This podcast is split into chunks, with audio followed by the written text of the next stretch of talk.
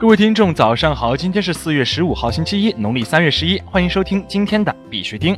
以下是昨天行情，截止到昨天晚上十八点，根据 Coin Market Cap 数据显示，全球数字货币市场总市值为一千七百二十五亿六千六百一十六万美元，二十四小时成交量为三百四十三亿三千七百九十四万美元。比特币报五千零四十八点零六美元，较前一天跌幅为百分之零点一零。以太坊报一百六十二点七二美元，较前一天跌幅为百分之零点一零。昨天的恐慌与贪婪指数为五十一，前天为六十二，等级由贪婪转为中性。BTC 目前依旧保持一个窄幅震荡的行情走势，从一小时周期上来看，有逐步向上的可能。但是上方五千一百一线压制，下方五千点支撑位，重大支撑四千九百五十一线。如果行情不能有效突破五千一百点，则会回落。操作建议呢是不建议操作，等市场选择方向以后再做操作。在这里呢，必须听还是要提醒各位，投资有风险，入市需谨慎。相关资讯呢不为投资理财做建议。以下是新闻播报，今日头条。澳大利亚许多银行允许用户购买加密货币。据 Bitcoin 点 com 消息，澳大利亚市值第二大银行西太平洋银行的一位发言人表示，该公司不限制用账户或信用卡购买加密货币，只要交易符合其法律义务和条款。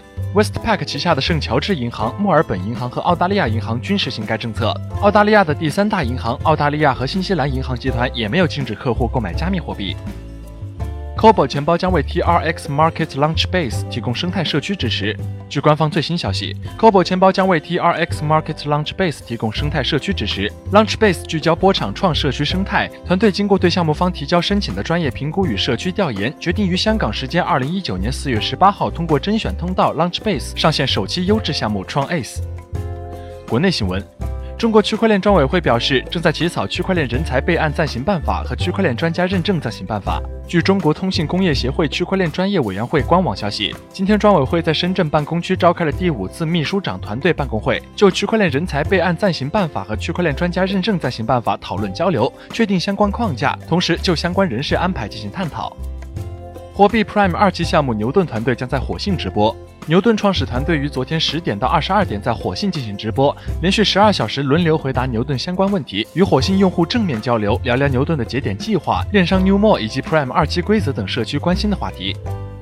ChainUp 荣获二零一八年度最佳区块链解决方案提供商奖项。三月二十八号，中国区块链贡献者年度峰会召开，ChainUp 荣获二零一八年度最佳区块链解决方案提供商奖项。除针对二零一八年在区块链产业做出突出奉献的贡献者进行表彰之外，还对区块链行业趋势进行了深度探讨。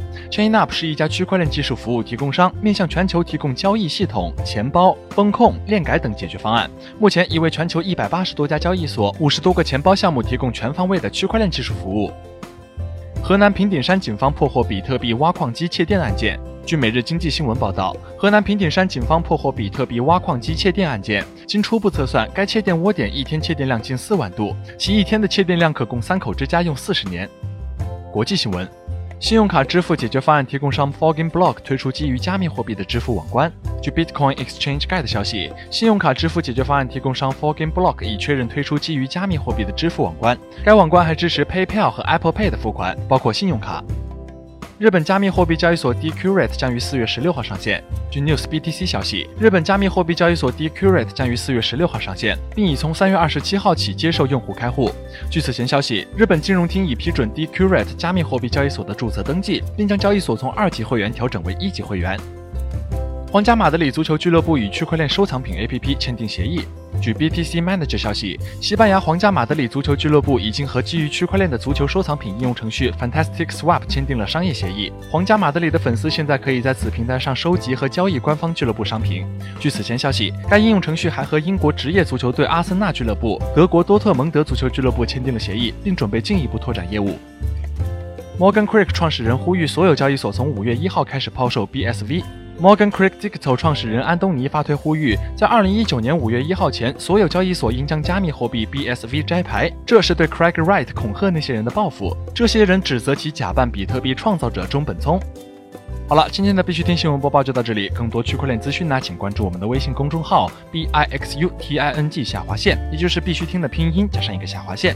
喜欢的呢，点赞收藏，记得分享给身边的小伙伴呢。